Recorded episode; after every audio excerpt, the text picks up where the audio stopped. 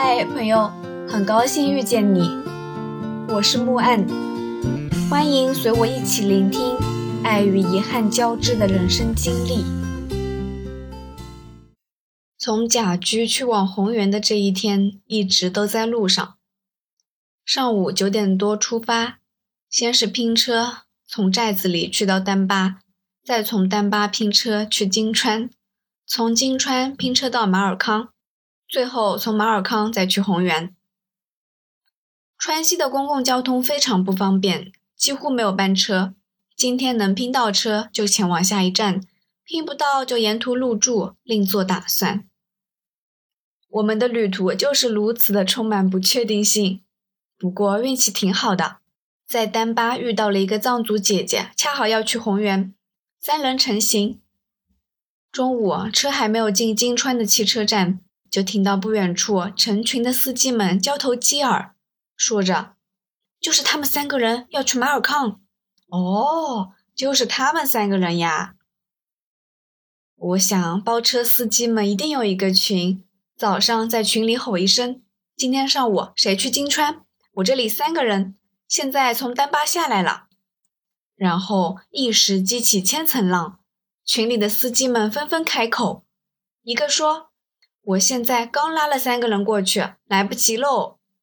另一个闲聊的司机说：“三个人哦，那就好办喽，车好找的很。”然后小金师傅出现了，问：“啥时候到？到了联系我就成。”于是就这样，我们人还没到，整个车站的包车司机都已经知道了我们的行程。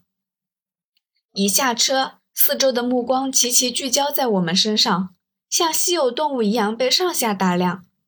一个皮肤黝黑的司机穿过重重人墙来到我面前，他问：“就是他们三个哦？”这话并不是问我的，而是问司机。只见司机一点头，小金师傅也不看我们，上前就把我们的行李都拿到了他的车上。一看时间，十一点多。交通管制时间刚过，非常完美，畅通无阻，出发。上车开始唠嗑，这一路上车睡觉，睡醒了唠嗑，已成家常便饭。司机率先打开了话匣子：“你们从哪儿来？”我回复：“浙江。”浙江哦，浙江那边没有那个病哦。嗯，是的，我们那边没什么疫情，就是就是，好像广东那边现在很严重。对，广州还有深圳那边，就是就是，你们疫苗打了没？我们这里现在政府号召打疫苗，我们也打了。遇到顺路的朋友也会停车带他一程，上了车也开始唠嗑。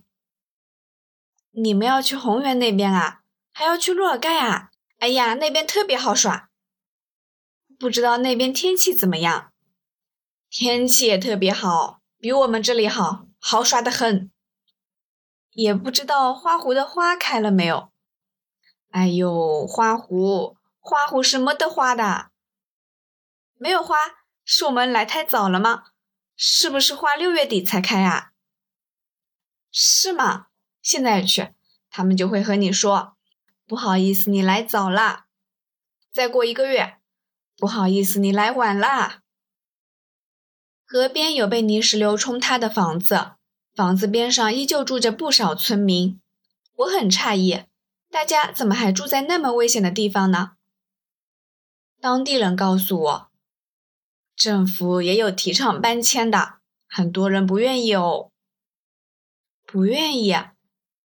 我问，不愿意？那下一次泥石流来说不定冲塌的就是他们的房子呀！过一天开心一天呗，这些意外谁能预测得到呢？阿爸，你给我那个路口停一下哈。好嘛好嘛。人下了车，司机还不忘在背后夸一句：“刚才那个男人帅不？那是我们善良的孩子，不抽烟不喝酒，牌也不打。”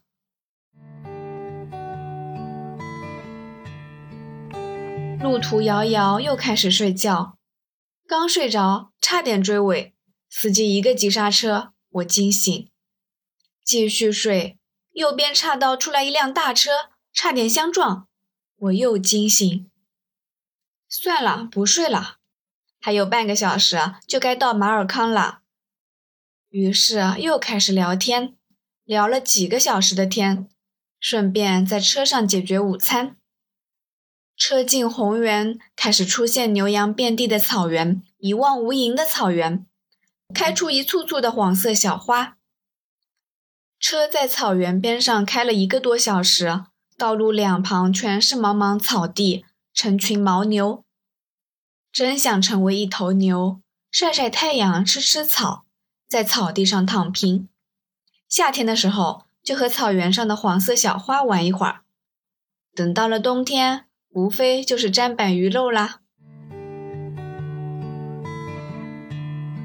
我的朋友李博士大学的时候在川西做过调研，对羌寨里面那些当地人做的大锅菜念念不忘，激情推荐我去尝尝川西菜。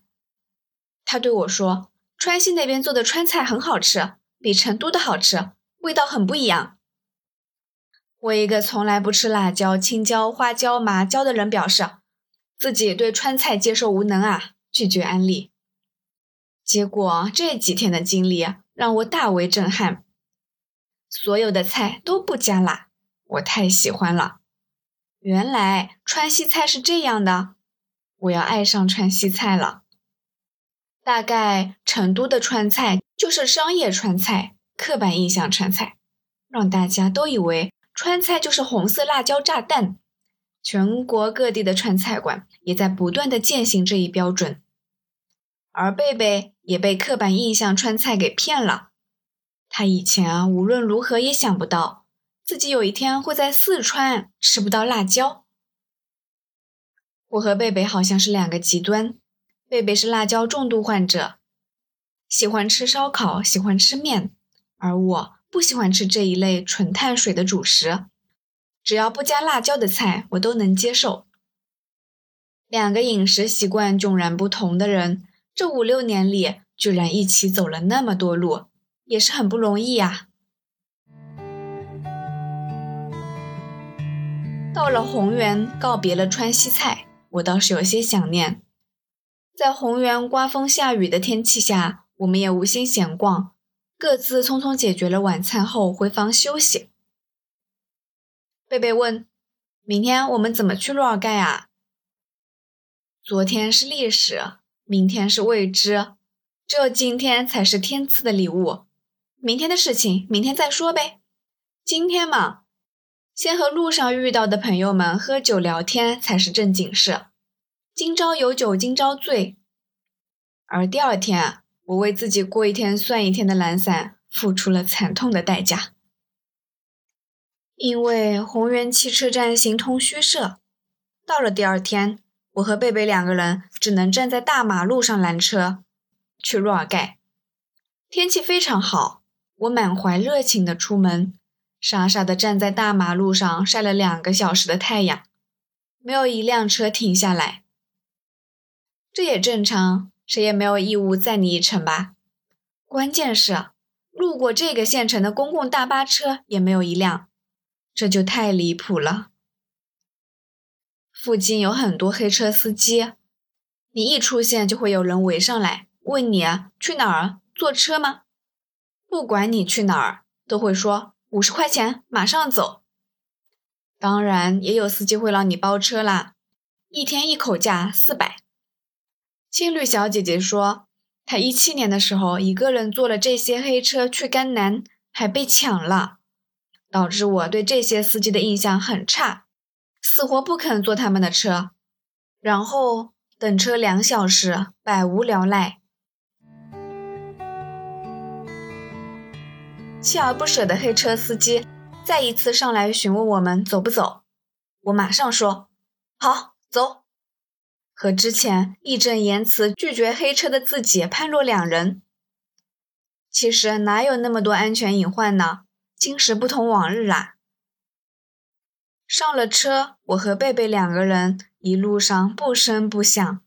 我低着头，在自己的手机上毫无目的的划来划去，因为这样我就可以忽略我这半天所经历的被打脸的尴尬破事了。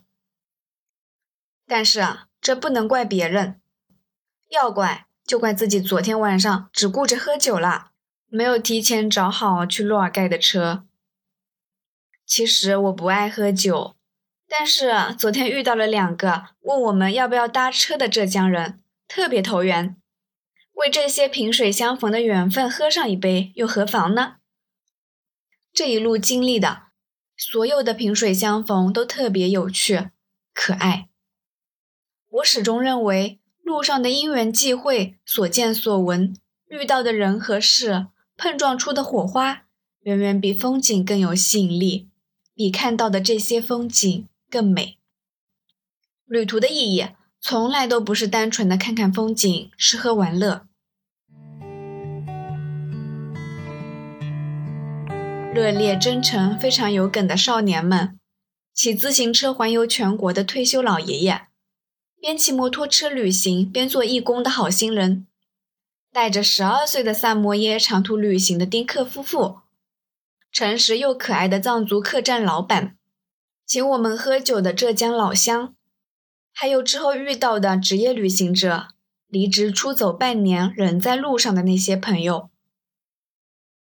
双脚在路上，身边有朋友，思维的碰撞比风景还动人。一群同样热爱旅行、热爱生活的小伙伴，大家从天南地北赶来，虽然不认识，却志同道合，在互相了解中。一起去认识世界，邂逅风景，分享彼此的快乐，碰撞思考各种话题，这简直太棒了。每个人都是独特的灵魂，或逗逼，或温柔，或大大咧咧。旅行让不同的灵魂在不同的土地上相遇，让看世界的角度也变得更加的多样、真实，从而变得包容深邃。这时候可能会有人说：“真羡慕你那么潇洒，可以出去旅行那么长时间。”其实啊，想体验我的这种生活再容易不过了。当下立马决定，该休的年假一天不落全休了，四处云游去。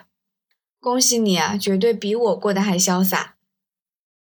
只可惜说向往世界的人很多，有勇气抛下琐事，产生鸡零狗碎的生活的人却不多。希望每个人都可以早日找到属于自己的那份勇气啊！旅行于我而言是一场救赎，去外面过十天半个月那样的生活，然后回到原来的生活中，就好像冬天在被窝里躺着太暖和了，要出去挨一下冻，再钻回来就觉得幸福了。